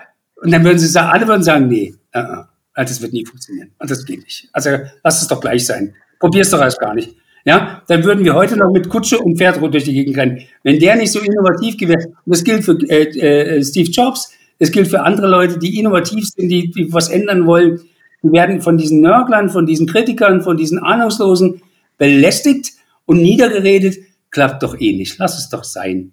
Ja, probier's doch erst gar nicht. Oder ich mache eine Bü Bürokratiewust, wo du von vornherein aufgibst, eine Tiger anzumelden. Das ist ja fast so wie für einen Friedensnobelpreis oder medizinischen Nobelpreis zu, zu, bekommen. Ja? Oder äh, anderes Beispiel.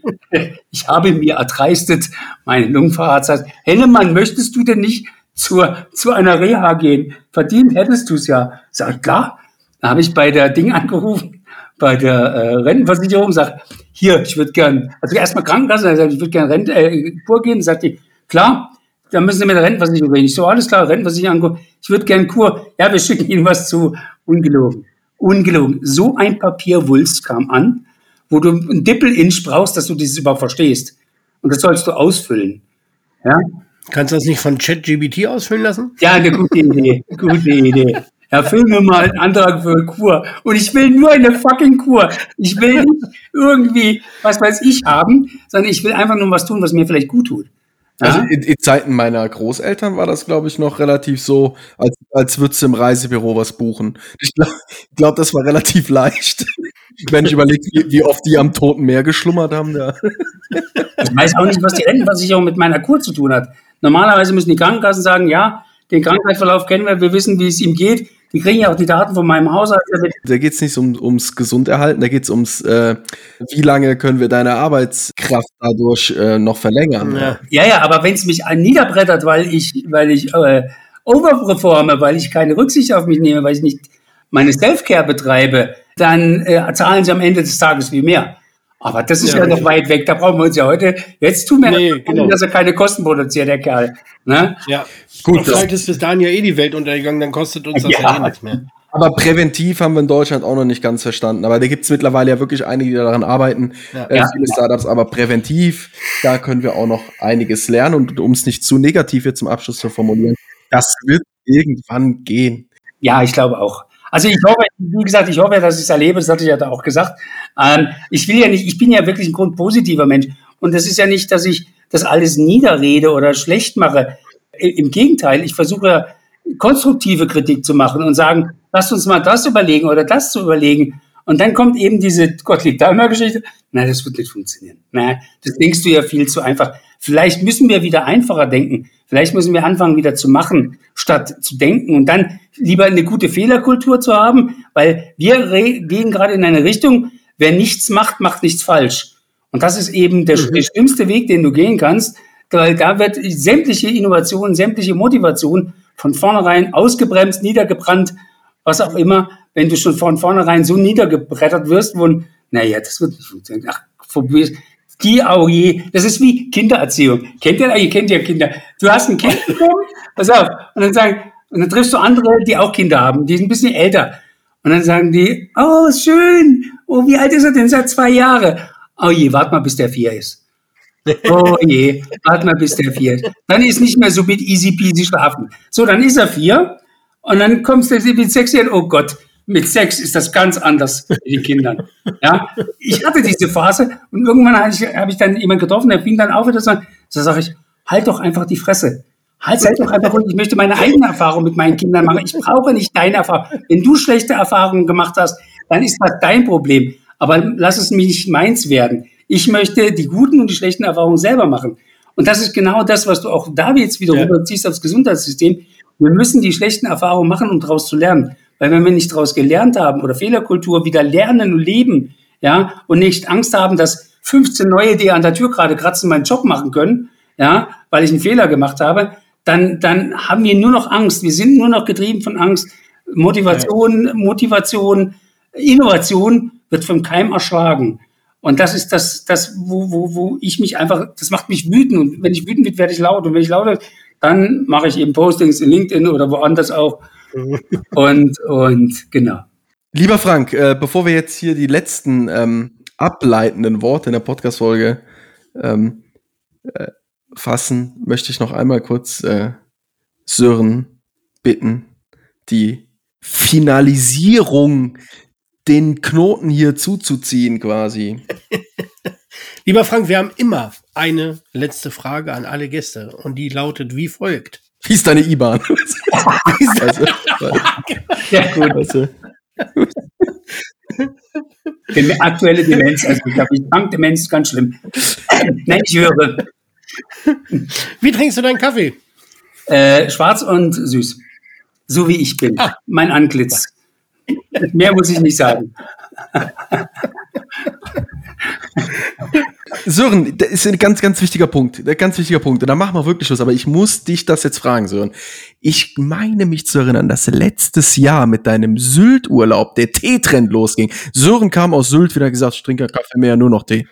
Da war er so richtig äh. addicted, so mit dem Nordfriesischen und so weiter. Der war so richtig auf Tee und er hat es auch wirklich lange durchgehalten, ist dann aber eingeknickt. Ja, das stimmt. Also du hast nicht ganz unrecht. Und zwar ähm, folgender Hintergrund. Hier auf dem äh, schon häufig erwähnten Windsurf World Cup ist unter anderem Yogi Tee der Sponsor. Mhm. Die haben einen Chai Latte und der schmeckt mega gut. Das ist eine Philosophie, den aufzugießen irgendwie. Den machen sie hier. Ähm, und den kriegst du für einen Euro pro Becher kannst du hier Chai Latte trinken. Mega lecker. Den haben sie jetzt heute noch nicht fertig. Er sagt, den machen sie halt heute fertig, dann kann man ihn trinken. Dann ich gesagt, okay, welchen Tee habt ihr denn, den man jetzt trinken kann? Sagt er, alle anderen 72 Sorten. Wir haben also tatsächlich, ich glaube, 72 oder 75 Sorten. Und da habe ich diesen Chai Latte ähm, wiederentdeckt letztes Jahr. Und da habe ich tatsächlich damit angefangen, bin dann aber tatsächlich geschwenkt äh, zum, zum schwarzen Tee. Nee. Und dann wieder geschwenkt zum Kaffee. Schwarzen Wieder Kaffee. geschwenkt zum Kaffee, genau. Ja, und jetzt ist hier auch, da, hier ist so ein alter T1 VW-Bus von Melitta umgebaut. Da kriegst du dann so einen richtig, richtig guten Espresso oder einen doppelten Espresso oder einen Latte Macchiato. Ja, aber ich bin gespannt, wenn du zurückkommst, ob du doch wieder auf der Teewelle schwimmst oder weiter nee, im Kaffeesud nee, ertrinkst. Das ich werde im Kaffeesud weiter ertrinken. Lieber Frank, vielen Dank für deine Geschichte, vielen Dank für deine Offenheit. Ähm, Gerne, war ein großes Vergnügen mit euch beiden. Schön.